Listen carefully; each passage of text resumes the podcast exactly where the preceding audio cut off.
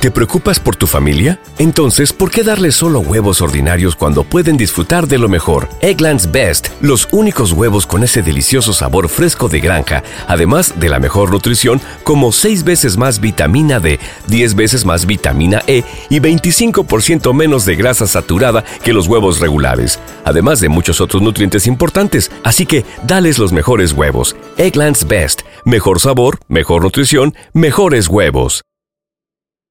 ¿No se merece tu familia lo mejor? Entonces, ¿por qué no los mejores huevos? Ahora, Egglands Best están disponibles en deliciosas opciones. Huevos clásicos, de gallina libre de jaula y orgánicos de Egglands, que ofrecen un sabor más delicioso y fresco de granja que le encantará a tu familia. En comparación con los huevos ordinarios, Egglands Best contiene la mejor nutrición como 6 veces más vitamina D, 10 veces más vitamina E y el doble de omega 3 y B12. Solo Egglands Best. Mejor sabor, mejor nutrición, mejores huevos. Visita egglandsbest.com para más información.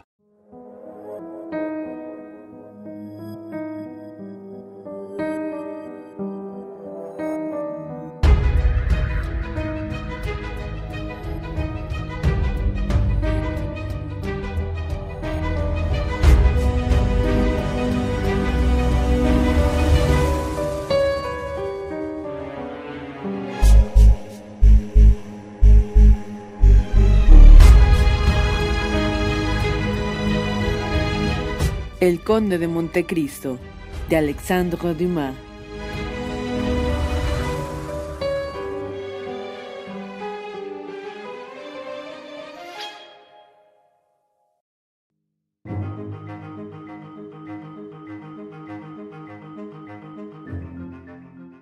Capítulo sexto. El desafío.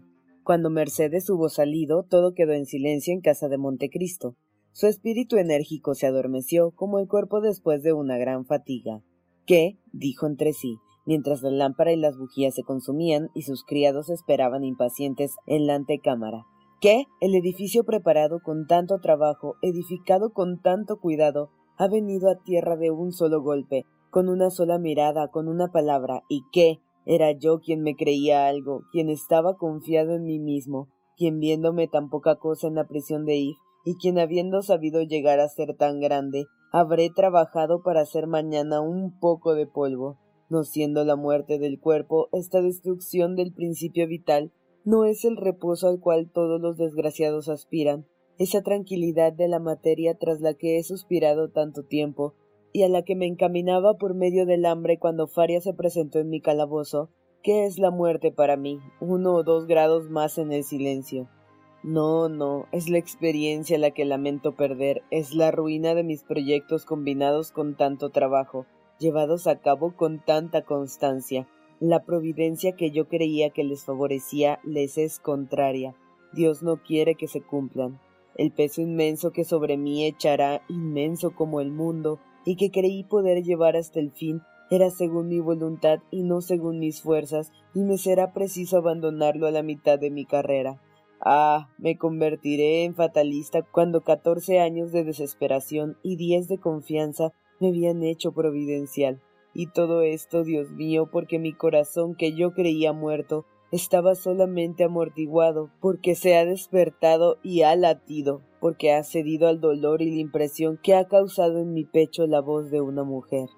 No obstante, continuó el conde abismándose cada vez más en la idea del terrible día siguiente que había aceptado Mercedes. Es imposible que esa mujer cuyo corazón es tan noble haya obrado así por egoísmo y consentido en que me deje matar yo, lleno de vida y fuerza. Es imposible que lleve hasta este punto el amor o delirio maternal. Hay virtudes cuya exageración sería un crimen. No, habrá ideado alguna escena patética, vendrá a ponerse entre las dos espadas, y eso será ridículo sobre el terreno como ha sido sublime aquí. El tinte de orgullo se dejó ver en la frente del conde. Ridículo. Y recaería sobre mí. Yo. Ridículo. Vamos, prefiero morir. Y a fuerza de exagerarse así la acción del día siguiente, llegó a decidir. ¡Qué tonterías! Dárselas de generoso colocándose como un poste a la boca de la pistola que tendrá en la mano aquel joven, jamás creerá que mi muerte ha sido un suicidio, y con todo importa por el honor de mi memoria. No es vanidad, Dios mío, sino un justo orgullo, Importa que el mundo sepa que he consentido yo por mi voluntad, por mi libre albedrío en detener mi brazo. Es preciso, y lo haré.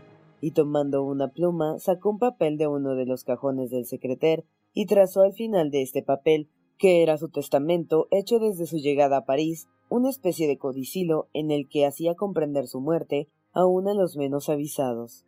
Hago esto, Dios mío, dijo con los ojos levantados al cielo. Tanto por honor suyo como el mío, me he considerado durante diez años como el enviado por su gracia, y es preciso que ese miserable Morcerf y un Danglars y un Villefort no se figuren que la casualidad les ha libertado de su enemigo. Sepan que la providencia que había ya decretado su castigo ha variado, pero que les espera en el otro mundo y solamente han cambiado el tiempo por la eternidad. Mientras se hallaba vacilante entre estas terribles incertidumbres, verdaderos sueños del hombre despierto por el dolor, el día que entraba por los cristales, vino a iluminar sus manos pálidas, ahogadas aún en el azulado papel en que acababa de trazar aquella sublime justificación de la providencia. Eran las cinco de la mañana. De pronto llegó a su oído un pequeño ruido, creyó haber oído un suspiro. Volvió la cabeza, miró alrededor y no vio a nadie. El ruido sí, se repitió bastante claro, para que la certidumbre sucediese a las dudas. Se levantó de su asiento, abrió con cuidado la puerta del salón y vio sentada en un sillón, con los brazos caídos y su hermosa cabeza inclinada atrás, a la bella Idea, que se había sentado frente a la puerta, a fin de que no pudiese salir sin verla, pero que el desvelo y el cansancio la habían rendido. El ruido que hizo el conde al abrir la puerta no la despertó. El conde fijó en ella una mirada llena de dulzura. Ella se ha acordado, dijo, de que tenía un hijo y yo he olvidado que tenía una hija. Y moviendo la cabeza añadió, ha querido verme, pobre Ide, ha querido hablarme, teme o adivina lo que ha sucedido. No, yo no puedo irme sin decirle adiós, no puedo morir sin confiarla a alguien. Volvió a entrar en la estancia y sentándose de nuevo agregó estas líneas. Lego a Maximiliano Morrel, capitán de Spagis e hijo de mi antiguo patrón Pedro Morrel, armador de Marsella, veinte millones de los que dará una parte a su hermana y a su cuñado Manuel, en el caso que no crea que un aumento de fortuna puede perturbar su felicidad. Estos veinte millones están enterrados en mi gruta de Montecristo. Bertuccio conoce el secreto. Si su corazón está libre y quiere casarse con Aide, hija de Libaja de Yanina, a la que he educado con el amor de un padre, y que me ha profesado la ternura de una hija, llenará, no diré mi última voluntad, pero sí mi última esperanza. El presente testamento ha hecho ya Aide heredera del resto de mi fortuna, consistente en tierras, rentas en Inglaterra, Austria y Holanda, muebles de mis diferentes palacios y casas, y que fuera de los legados hechos asciende a aún más de setenta millones. Apenas había terminado de escribir esta última línea cuando un grito que resonó a su espalda hizo que se le cayese la pluma de la mano. Aide, dijo, ¿has leído? En efecto, la joven, a quien hizo despertar la luz del día que hería sus párpados, se había levantado y acercándose al conde sin que se percibiesen sus ligeros pasos sobre la alfombra. Oh, mi señor, dijo juntando las manos, ¿por qué escribe a estas horas? ¿Por qué me lega toda su fortuna? ¿Se va a separar de mí?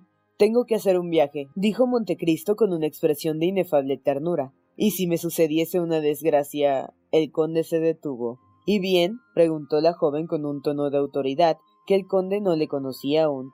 Y bien, si me sucede una desgracia, quiero que mi hija sea dichosa. Aide sonrió con tristeza. Pues bien, si mueres, dijo, lega toda tu fortuna a otros, porque si mueres no tengo necesidad de nada. Y tomando el papel lo hizo pedazos y lo arrojó en medio del salón, pero aquel esfuerzo la debilitó totalmente y cayó desmayada. Montecristo la levantó en los brazos y viendo sus bellos ojos cerrados y su hermoso semblante inanimado, le ocurrió por primera vez la idea de que quizá le amaba de otro modo distinto al de una hija. Ay, murmuró, aún hubiera podido ser dichoso. Llevó a Idea hasta su cuarto y desmayada aún le entregó a sus criadas. Volvió a su gabinete y cerrando la puerta, volvió a escribir el testamento. Al terminar, oyó el ruido de un coche que entraba. Se acercó a la ventana y vio bajar a Maximiliano y Manuel. Bueno, dijo, ya era tiempo, y cerró su testamento poniéndole tres sellos. Un momento después se oyó ruido en el salón y fue él mismo a abrir la puerta. Se presentó Morrel, que se había adelantado veinte minutos a la hora de la cita. Quizá vengo muy temprano, señor conde, dijo, pero le confesaré francamente que no he podido dormir un minuto, y lo mismo ha sucedido a todos los de la casa. Tenía necesidad de verle tranquilo y animado, tan valiente como siempre, para volver conmigo. Montecristo no pudo resistir a esta prueba de afecto, y no fue la mano la que le alargó al joven, sino los brazos los que abrió. Morrel le dijo emocionado Es un hermoso día para mí, pues me veo amado de este modo por un hombre como usted. Buenos días, Manuel. ¿Con qué viene conmigo Maximiliano? Vive Dios, dijo el capitán. Lo había dudado. Pero si yo no tuviese razón, escuche, ayer le estuve observando durante toda la escena de la provocación. He pensado toda la noche en su serenidad, y he concluido o que la justicia está de su parte, o que mentirá siempre el exterior de los hombres. Sin embargo, Morrel, Alberto es su amigo, un simple conocido conde. Le ve por primera vez el mismo día que a mí. Sí es verdad, pero ¿qué quiere? Es preciso que me lo recuerde para que lo tenga presente. Gracias, Morrel. Dio enseguida un golpe en el timbre. Toma, dijo Ali, que se presentó inmediatamente. Lleva eso a casa de mi notario. Es mi testamento. Morrel, si muero, iré a enterarse de él. ¿Cómo? exclamó Morrel. ¿Morir usted? ¿Y qué? No es necesario preverlo todo. Pero ¿qué hizo ayer después de que nos separamos, amigo querido? Fui a casa de Tortoni, donde encontré a Beauchamp y a Chateau Renaud, y le confieso que les buscaba. ¿Para qué? Puesto que estábamos de acuerdo en todo. Escuche, conde, el asunto es grave, inevitable. ¿Lo dudaba? No. La ofensa fue pública y todo el mundo habla de ella. Y bien, ¿qué? Esperaba hacer cambiar las armas, empleando la espada en vez de la pistola. La pistola es ciega. ¿Lo ha conseguido? preguntó vivamente Montecristo, que entreveía alguna esperanza. No, porque saben lo bien que tira el florete. Bah, ¿y quién lo ha descubierto? Los maestros de armas con quienes se ha batido y no ha logrado al fin nada, han rehusado decididamente. Morrel, dijo el conde. ¿Me ha visto tirar a la pistola? No, pues bien tenemos tiempo. Mire. El conde tomó las pistolas que tenía cuando Mercedes entró, y pegando una estrella de papel, más pequeña que un franco contra una placa de cuatro tiros, le quitó seguido cuatro picos. A cada tiro, Morrel palidecía. Examinó las balas con que Montecristo ejecutaba aquel admirable juego, y vio que eran balines, es espantoso. Vea, Manuel, y volviéndose enseguida a Montecristo. A Alberto, conde, le dijo. Tiene una madre. Es justo, dijo Montecristo, y yo no tengo. Pronunció estas palabras con un tono que hizo estremecer a Morrel. Usted es el ofendido, conde, sin duda. ¿Y qué quiere decir con eso? Quiero decir que usted tira primero. Yo tiro el primero. Oh, eso es lo que yo le he exigido, pues demasiadas concesiones les hemos hecho ya para poder exigir esto. ¿Y a cuántos pasos? A veinte.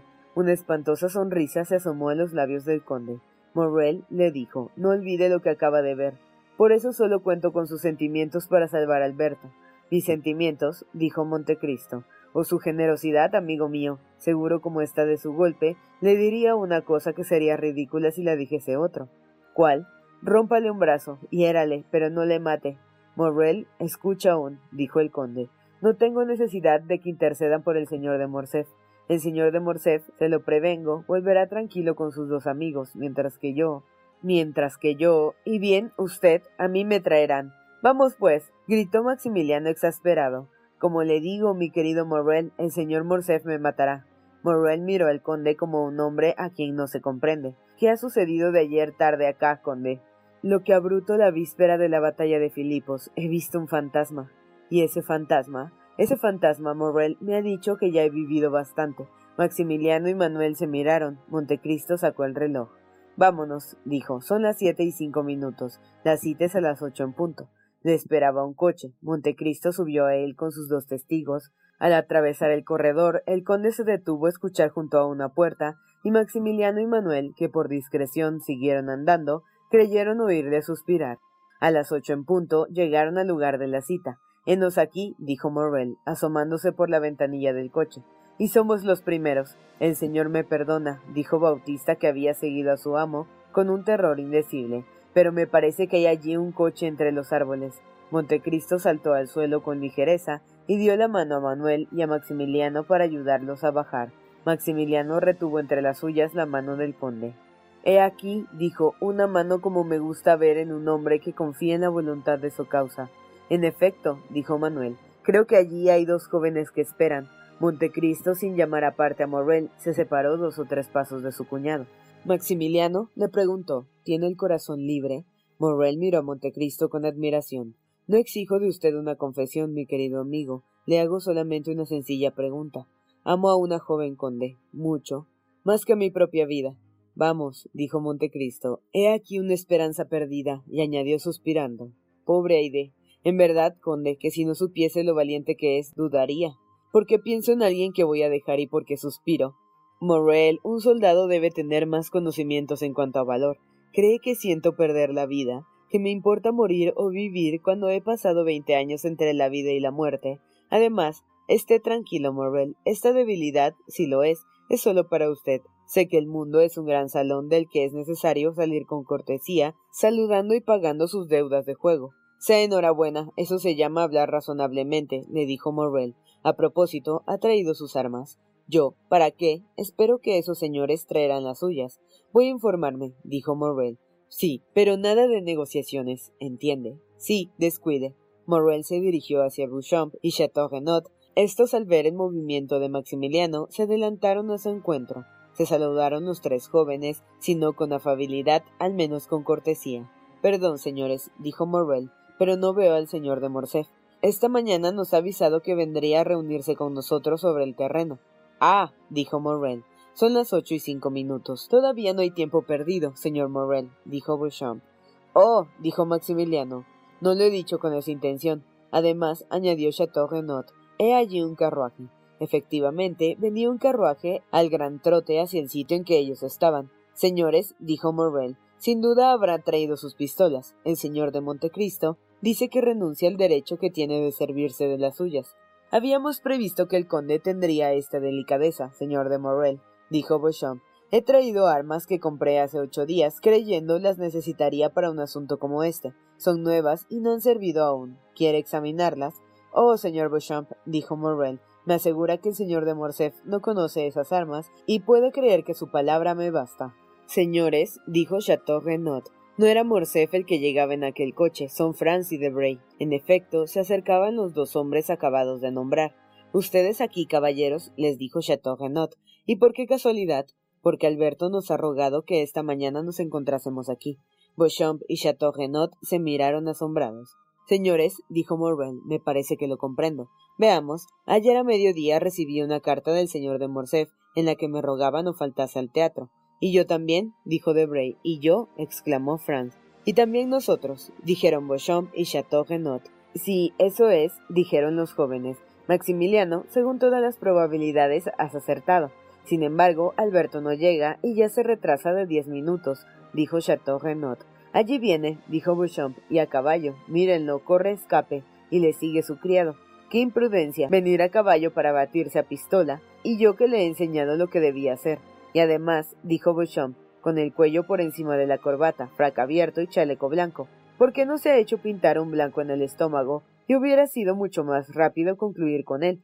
Mientras hacían estos comentarios, Alberto había llegado a diez pasos del grupo que formaban los cinco jóvenes, paró el caballo, se apeó y alargó la brida a su criado. Se acercó, estaba pálido, sus ojos enrojecidos e hinchados, se conocía que no había dormido un minuto en toda la noche.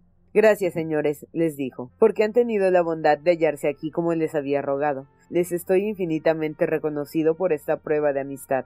Al acercarse, Morcerf Morrel se había retirado diez o doce pasos y permanecía aparte. Y a usted también le debo gracias, Morrel, dijo Alberto. Acérquese, pues no está de más. Ignora quizá, dijo Maximiliano, que soy testigo de Montecristo. No estaba seguro, pero lo sospechaba. Tanto mejor, mientras más hombres de honor haya aquí, más satisfecho estaré. Señor Morrel, dijo Chateau Renaud, puede anunciar al conde de Montecristo que el señor de Morcerf ha llegado y estamos a su disposición. Morrel hizo un movimiento como para ir a cumplir su encargo. Al mismo tiempo, Beauchamp fue a sacar del coche la caja de las pistolas. Esperen, señores, dijo Alberto. Tengo que decir dos palabras al conde de Montecristo. En particular, preguntó Morrel. No, delante de todos. Los testigos de Alberto se miraron sorprendidos. Franz y Debray se dijeron algunas palabras en voz baja. Morrel, contento con este incidente esperado, fue a buscar al conde, que se paseaba por una cercana alameda, hablando con Manuel. ¿Qué quiere de mí? preguntó Montecristo. Lo ignoro, pero quiere hablarle. Oh, dijo Montecristo, que no tiente a Dios con un nuevo ultraje. No creo que sea su intención, dijo Morrel.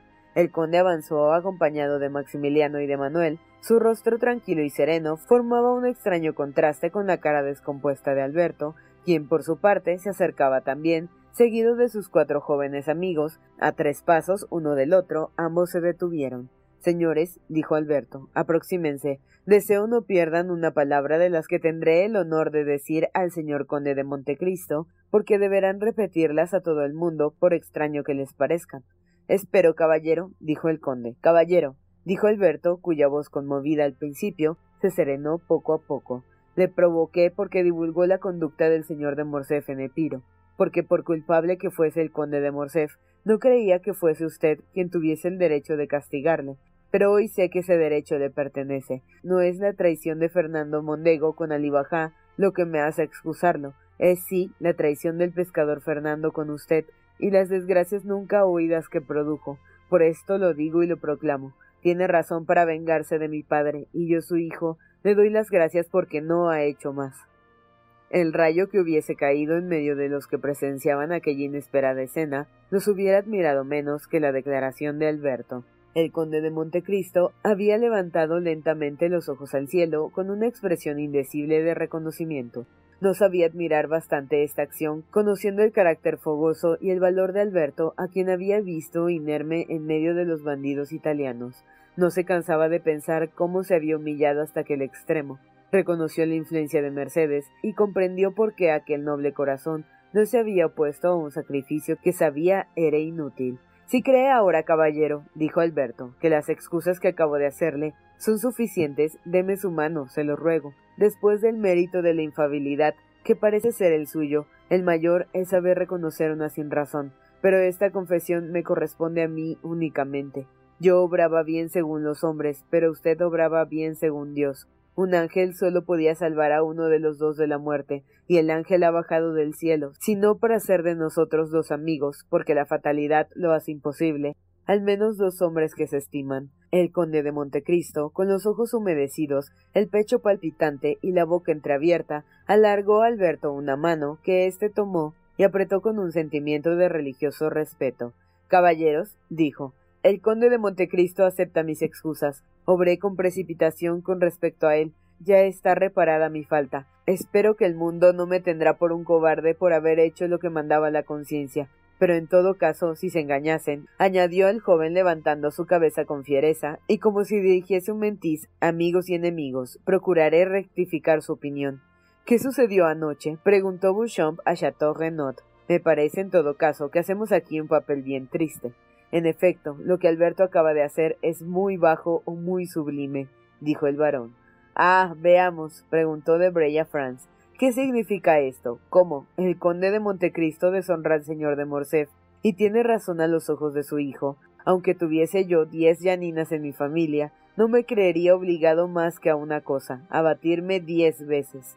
Con la cabeza inclinada, los brazos caídos, aterrado con el peso de veinticuatro años de recuerdos, Montecristo no pensaba ni en Alberto, ni en Bouchon, ni en Chateau Renaud, ni en ninguna de las personas que le rodeaban. Pensaba solo en aquella mujer que había ido a pedirle la vida de su hijo, a la que había ofrecido la suya, y que acababa de libertarla por la confesión de un secreto de familia, capaz de extinguir para siempre en el corazón de aquel joven el sentimiento de piedad filial. Siempre la providencia, murmuró.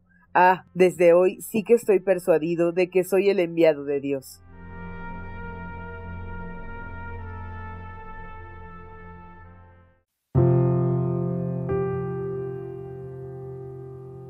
Capítulo séptimo. La madre y el hijo. Montecristo saludó a los cinco jóvenes con una sonrisa llena de melancolía y dignidad, y montó en su coche con Maximiliano y Manuel. Alberto, Beauchamp y Chateau Renaud quedaron solos en el camino.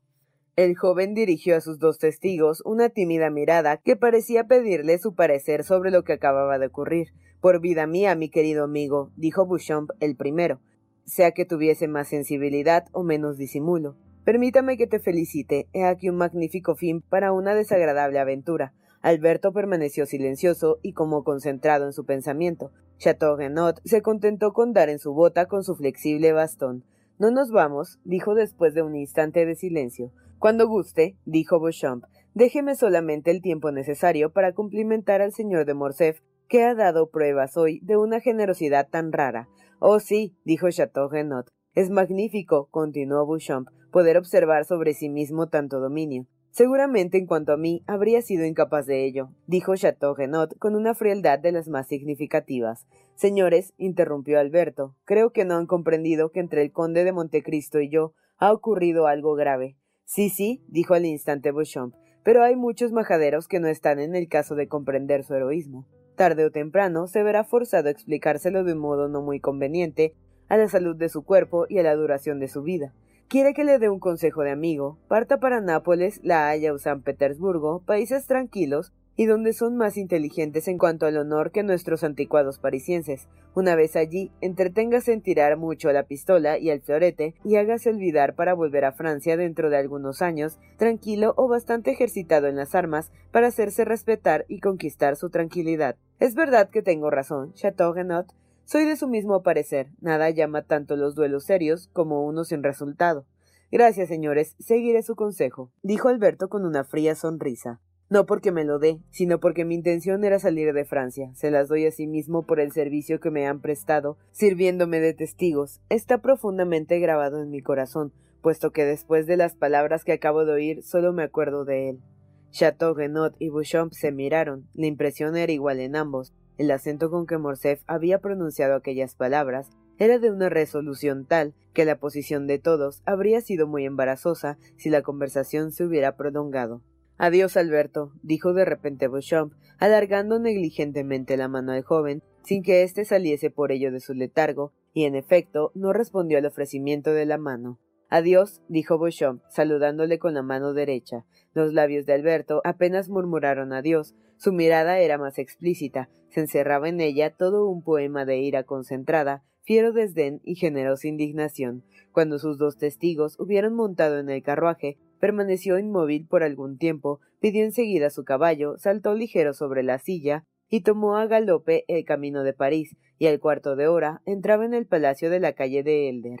Al apearse, le pareció ver tras las cortinas del dormitorio del conde el pálido rostro de su padre. Alberto volvió la cabeza a otra parte. Al llegar, dio una última mirada a todas aquellas riquezas que le habían hecho tan agradable la vida. Fijó los ojos por última vez en aquellas cuyas imágenes parecían sonreírse, parecían sonreírse y cuyos paisajes parecían animarse. Enseguida abrió el medallón que contenía el retrato de su madre, sacó éste dejando vacío el cerco de oro y la cadena de oro también con que lo suspendía. Puso en orden sus armas turcas, sus escopetas inglesas, sus porcelanas del Japón y sus juguetes de bronce hechos por los mejores artistas. Examinó los armarios y colocó las llaves en los cajones, echó en uno que dejó abierto todo el dinero que tenía y además todas sus joyas hizo un inventario exacto de todo y lo puso en el sitio más visible, sobre su mesa, de la que quitó muchos libros y papeles que lo ocupaban. Al empezar a ejecutar estas operaciones, entró su criado, a pesar de la orden formal que para lo contrario le había dado. ¿Qué quiere? ¿No recuerda mis órdenes? le preguntó Alberto más triste que enojado. Dispénseme, señor. Es cierto que me ordenó que no entrara, pero el conde de Morcerf me ha llamado. ¿Y bien? preguntó Alberto y me pregunta qué ha ocurrido allá abajo. ¿Qué debo responder? ¿La verdad? Entonces diré que el duelo no se ha efectuado. Dirá que he dado una satisfacción al conde de Montecristo. Al concluir de arreglar sus cosas, llamó la atención de Alberto el ruido de los caballos en peristilo, se asomó y vio a su padre que subía en el carruaje y salió. Tan pronto como se cerró la puerta del palacio, Alberto se dirigió a la habitación de su madre y como no había criado alguno que le anunciase, Llegó hasta su dormitorio y con el corazón oprimido por lo que veía y por lo que adivinaba, se detuvo en la puerta. Todo estaba en orden. Los encajes, los adornos, las joyas, el dinero se encontraba colocado en sus respectivos cajones, cuyas llaves juntó con cuidado la condesa. Alberto vio todos estos preparativos, comprendió lo que significaban y entró exclamando Madre mía, arrojándose en los brazos de Mercedes. El pintor capaz de plasmar la expresión de aquellas dos caras hubiese pintado un magnífico cuadro. En efecto, aquella resolución enérgica, que no había temorizado a Alberto por sí, le espantaba por su madre. ¿Qué hace, pues? inquirió. ¿Qué hacías tú? respondió ella. Oh, madre mía, dijo Alberto tan conmovido que apenas podía hablar. Hay gran diferencia de usted a mí. No puede haber resuelto lo que yo he determinado. Porque vengo a decirle que voy a dar el último adiós a esta casa, y a usted. Yo también, Alberto, respondió Mercedes. Yo también parto. Había contado con que mi hijo me acompañaría. ¿Me he equivocado?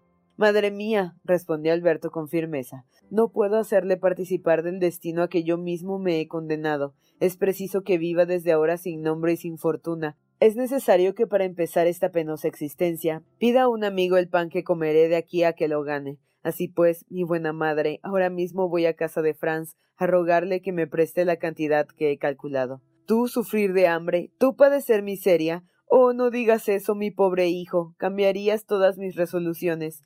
Pero no las mías, respondió Alberto. Soy joven, soy robusto, creo que soy valiente, y desde ayer creo que he aprendido lo que vale una firme voluntad.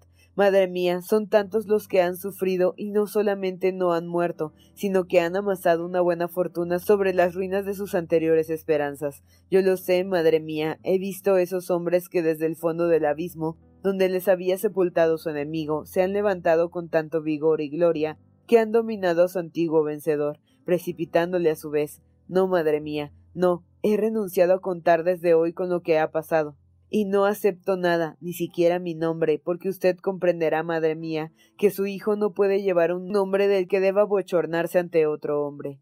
Hijo mío, Alberto, dijo Mercedes, si hubiese tenido un corazón más fuerte, ese sería el consejo que te hubiera dado. Tu conciencia ha hablado al callar mi voz. Escúchala, hijo mío. Tenías amigos, Alberto. Rompe de momento con ellos, pero no desesperes, no. Tu madre te lo ruega. La vida es aún hermosa a tu edad, mi querido Alberto, porque apenas tienes veintidós años, y como un corazón tan puro como el tuyo, le es preciso un nombre sin tacha. Toma el de mi padre, se llamaba Herrera. Te conozco, Alberto mío. Sea cualquiera la carrera que sigas, pronto, pronto darás lustre a ese nombre. Preséntate entonces en el mundo, más brillante aún con el lustre de tus desgracias pasadas, y si así no debiese ser a pesar de mis previsiones, déjame al menos esta esperanza, Déjamela a mí, que no tendré más que esta sola idea, este solo porvenir, para quien el sepulcro empieza la puerta de esta casa. Haré como desea, madre, respondió el joven. Sí, mis esperanzas son iguales a las suyas. La cólera del cielo no perseguirá a usted tan pura y a mí tan inocente, mas ya que estamos resueltos, obremos rápidamente. El señor de Morcerf ha salido hace media hora poco más o menos. La ocasión, como ve, es favorable para evitar el ruido y una explicación. Te espero, hijo mío, dijo Mercedes. Alberto corrió enseguida al paraje más inmediato y tomó un carruaje de alquiler que debía conducirlos fuera del palacio. Acordábanse de una casa amueblada en la calle de Santos Padres, donde su madre hallaría un alojamiento modesto pero decente, y volvió a buscar a la condesa. Al parar el carruaje ante la casa, en el momento en que Alberto se apeaba, un hombre se acercó y le entregó una carta. Alberto reconoció al intendente. Del conde, dijo Bertuccio. Alberto tomó la carta, la abrió y leyó. Concluida buscó con los ojos a Bertuccio, pero mientras leía, el hombre había desaparecido. Con los ojos llenos de lágrimas, entró en la habitación de Mercedes y sin pronunciar una palabra, le presentó la carta. Mercedes leyó. Alberto, al hacerle ver que he penetrado su proyecto, creo revelarle que comprendo su delicadeza. Es libre, si va a abandonar la casa del conde y retirarse con su madre libre como usted. Pero reflexiona Alberto, que le debe más de lo que puede pagarle con su noble y pobre corazón. Guarde para usted la lucha, reclame para usted los padecimientos, pero evítele la primera miseria que acompañaría sin duda sus primeros esfuerzos, porque no merece ni aun la sombra de la desgracia que hoy la persigue, y la providencia no quiere que pague el inocente por el culpable. Sé que van a dejar los dos la casa de la calle de Elder sin llevarse nada. El cómo no trate de averiguarlo, lo sé y basta. Escucha, Alberto. Veinticuatro años atrás volvía yo contento y alegre a mi patria. Tenía una prometida, Alberto, una joven santa la que adoraba, y le traía ciento cincuenta luises que había juntado penosamente con un trabajo sin descanso. Este dinero era para ella, se lo había destinado, y conociendo cuán pérfido es el mar, enterré nuestro tesoro en el jardín de la casa de mi padre. Habitaba en Marsella, en la Alameda de Mellán. Su madre, Alberto, conoce bien aquella humilde y querida casa. Últimamente, al venir de París, he pasado por Marsella, he ido a ver aquella casa de tan dolorosos recuerdos, y por la noche, con un asadón en la mano, he cavado en el rincón en que había escondido mi tesoro. La caja de hierro se encontraba todavía en el mismo sitio. Nadie había tocado en el ángulo que cubre con su sombra una hermosa higuera plantada por mi padre el día de mi nacimiento. Pues bien, Alberto, ese dinero que en otra ocasión debió servir para ayudar a la vida y tranquilidad de aquella mujer a quien yo adoraba, hoy por un azar desgraciado encuentra igual empleo. Oh, comprenda bien mi idea, y que podía ofrecer millones a esa mujer, y solo le devuelvo el pedazo de pan negro, olvidado bajo mi pobre techo desde el día en que me separé de ella para siempre. Es un hombre generoso, Alberto, pero es posible que le ciegue el orgullo o el resentimiento. Si rehúsa, si pide a otro lo que yo tengo derecho a ofrecerle, diré que es poco generoso rehusar la vida de su madre, ofrecida por un hombre a quien su padre hizo morir al suyo entre los horrores del hambre y la desesperación. Terminada esta lectura, Alberto permaneció pálido e inmóvil, esperando la decisión de su madre. Mercedes levantó los ojos al cielo con una expresión inefable. Acepto, dijo, tiene el derecho de pagar el dote que llevaré a un convento. Y poniendo la carta sobre el corazón, tomó el brazo de su hijo y con un paso más firme de lo que creía se dirigió a la escalera. Montecristo también había vuelto a la ciudad con Manuel y Maximiliano. El regreso fue alegre. Manuel no disimulaba su contento, al ver suceder la paz a la guerra y confesaba altamente sus gustos filantrópicos. Morrel, en un rincón del carruaje, dejaba que la alegría de su cuñado se manifestase en sus brillantes palabras y conservaba para sí una alegría más pura que sólo se traslucía en sus miradas. En la barrera de True se encontró a Bertuccio que le estaba guardando allí inmóvil como un centinela en su puesto. Montecristo sacó la cabeza por la portezuela le dijo algunas palabras en voz baja y el intendente desapareció. Señor conde, dijo Manuel al llegar a la plaza real, le agradezco que me deje a la puerta de la casa para que mi mujer no tenga un momento de inquietud, ni por usted ni por mí. Si no fuese ridículo vanagloriarse de su triunfo, rogaría al conde que entrase en casa. Hemos llegado, Manuel. Saludemos a nuestro amigo y bajemos.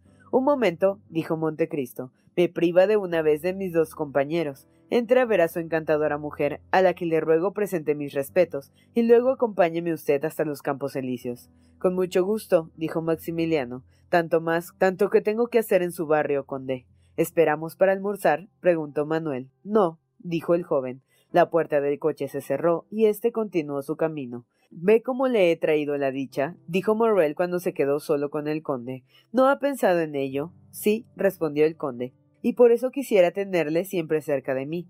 Es milagroso, continuó Maximiliano Morrel, respondiéndose a sí mismo. ¿El qué? dijo Montecristo, lo que acaba de suceder. Sí, respondió el conde sonriéndose. Dice bien Morrel, es milagroso. Porque, después de todo, respondió éste, Alberto es valiente.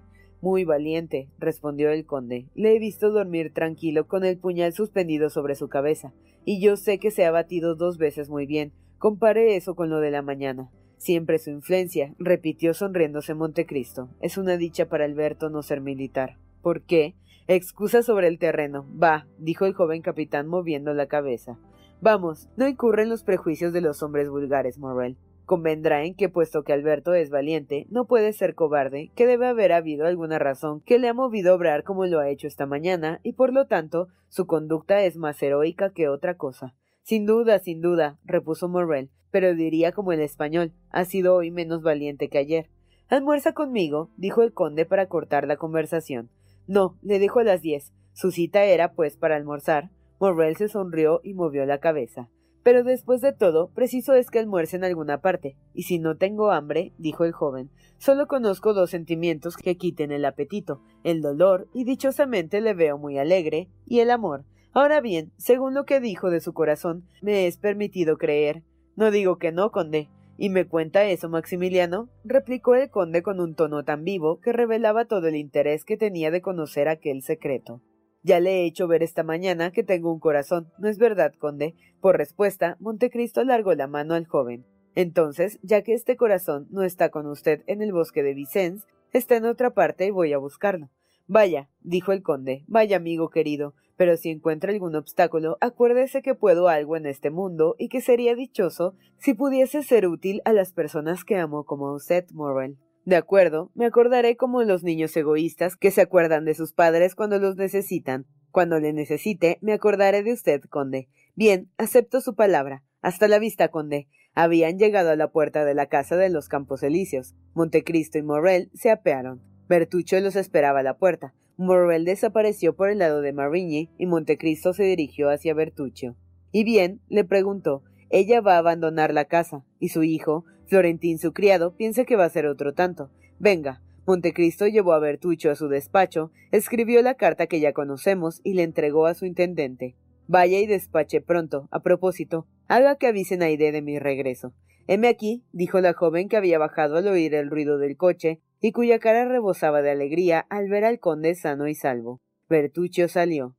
Todos los transportes de una hija que vuelve a ver a su padre querido, los delirios de un amante que vuelve a ver a su amado, Aide lo sintió en los primeros momentos de aquella vuelta que esperaba con tanta ansiedad. La alegría de Montecristo no era tan expansiva, pero no por eso no era ciertamente menos grande. El gozo para los corazones que han sufrido mucho tiempo es lo que el rocío para las tierras abrasadas por los ardores del sol.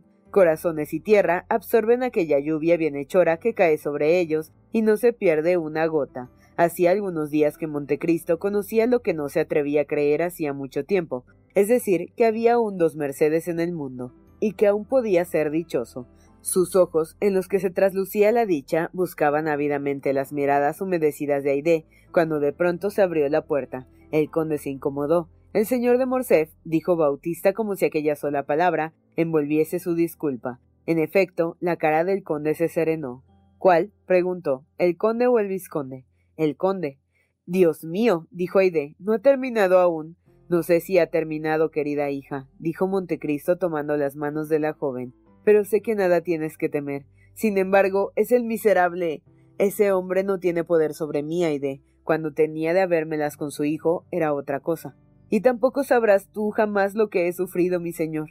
Montecristo se sonrió. Por la tumba de mi padre, dijo Montecristo poniendo las manos sobre la cabeza de la joven.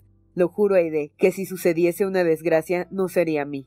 Te creo como si fuera Dios quien me estuviese hablando, dijo la joven presentando su frente al conde. Montecristo imprimió en aquella frente pura y hermosa un beso que hizo latir dos corazones a la vez, el uno con violencia y el otro sordamente. Oh, Dios mío, murmuró el conde, permitiría aún que yo pudiese amar. Haga entrar al señor conde de Morcef en el salón, dijo Bautista acompañando a la hermosa griega a una escalera secreta. Permítasenos unas palabras para explicar esta visita que Montecristo esperaba quizá, pero inesperada para nuestros lectores mientras Mercedes, como hemos dicho, hacía la misma especie de inventario que había hecho Alberto, colocaba sus alhajas, cerraba sus cajones y reunía las llaves para dejarlo todo en un orden perfecto, no reparó en que un rostro pálido y siniestro había aparecido a la vidriera de su cuarto desde la que se podía ver y oír. El que así miraba sin ser visto, vio y oyó cuanto ocurría y se hablaba en el cuarto de Mercedes. Desde aquella puerta, el hombre pálido se dirigió al dormitorio del conde de Morcerf, levantó las cortinas y vio lo que sucedía en el patio de entrada. Permaneció allí diez minutos, inmóvil, mudo y escuchando los latidos de su corazón. Entonces fue cuando Alberto, que volvía de su cita, vio a su padre tras los cortinajes y volvió la cabeza a otro lado.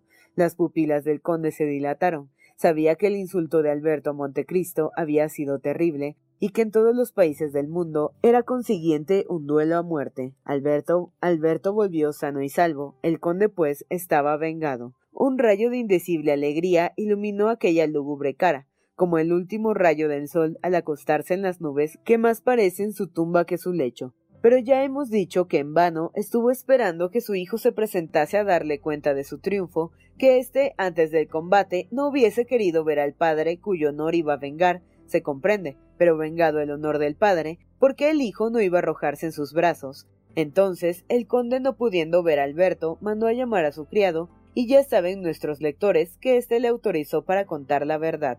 Diez minutos después, el conde de Morcerf estaba en el peristilo, vestido con una levita negra, corbatín militar, pantalón y guantes negros.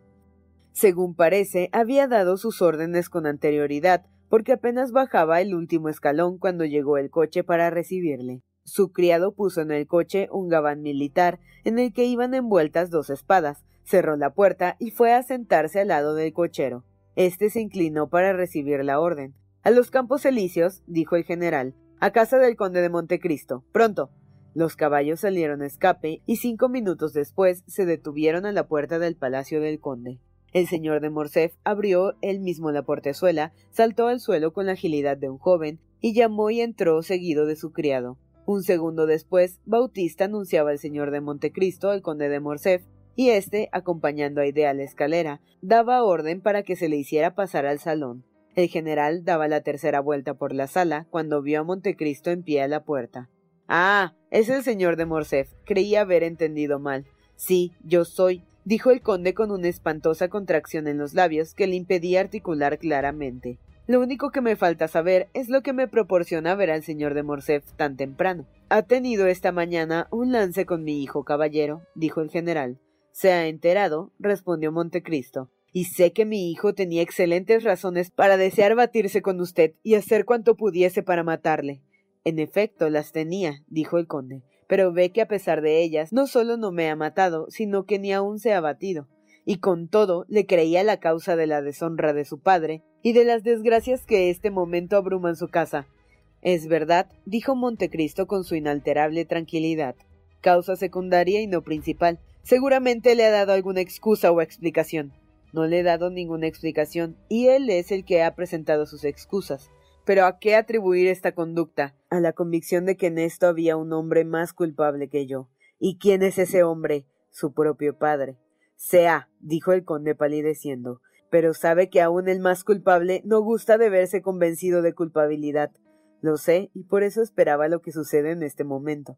Esperaba que mi hijo fuera un cobarde, gritó el conde. Alberto de Morcerf no es ningún cobarde, dijo Montecristo. Un hombre que tiene una espada en la mano y su punta ve a un enemigo y no se bate es un cobarde. Ah, ¿por qué no está aquí para poder decírselo?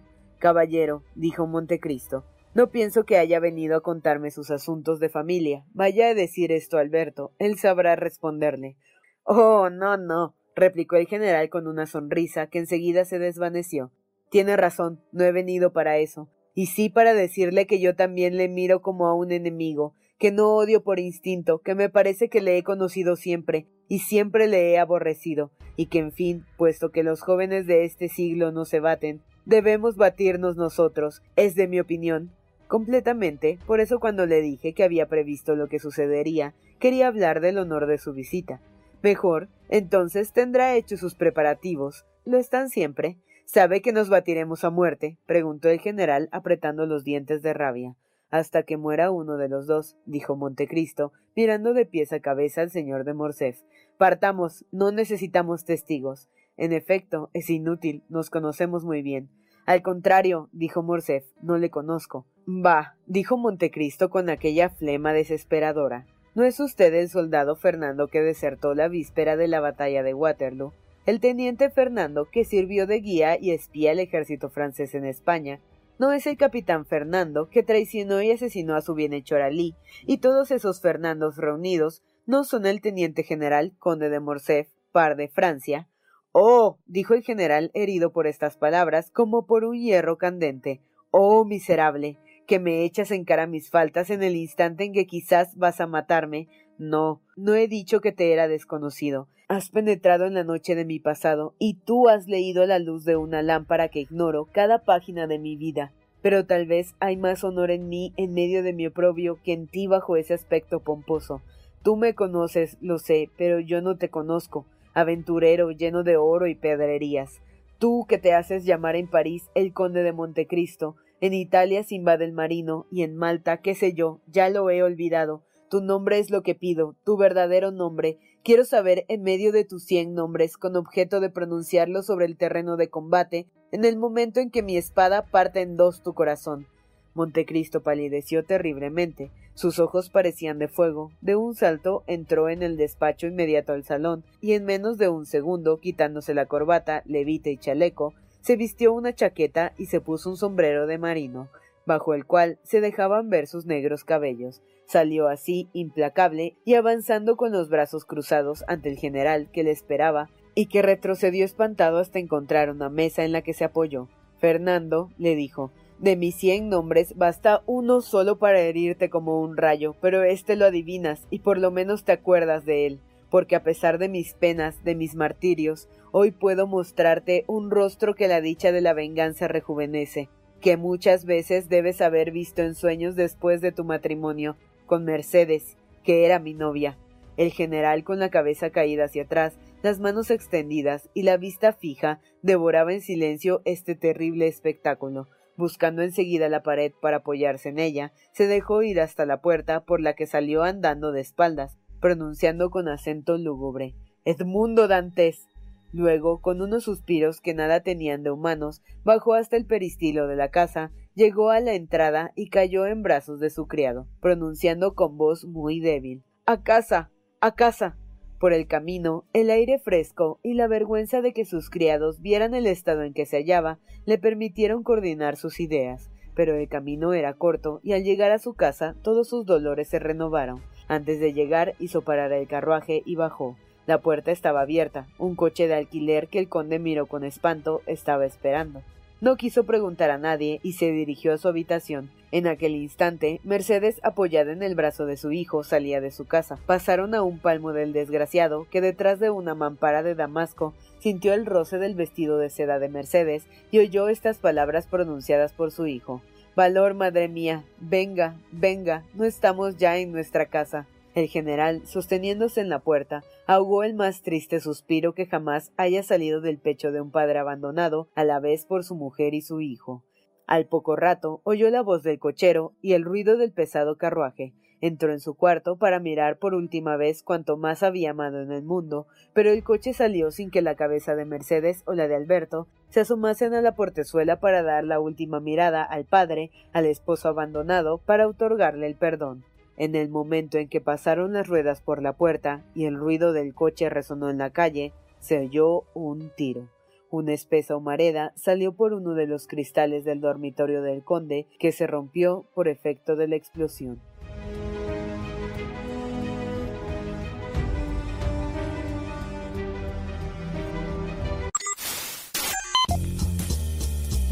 No te pierdas la continuación de esta historia. Capítulos todos los lunes, miércoles y viernes. Suscríbete. El Cuentero, con historias para tus oídos.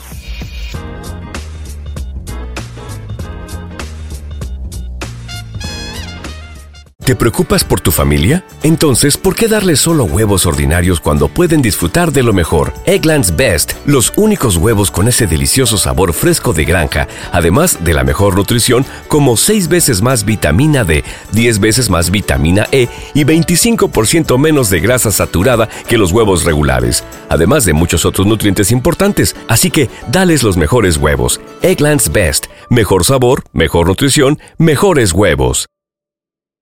¿Te preocupas por tu familia? Entonces, ¿por qué darles solo huevos ordinarios cuando pueden disfrutar de lo mejor? Eggland's Best, los únicos huevos con ese delicioso sabor fresco de granja, además de la mejor nutrición, como 6 veces más vitamina D, 10 veces más vitamina E y 25% menos de grasa saturada que los huevos regulares, además de muchos otros nutrientes importantes. Así que, dales los mejores huevos. Eggland's Best, mejor sabor, mejor nutrición, mejores huevos.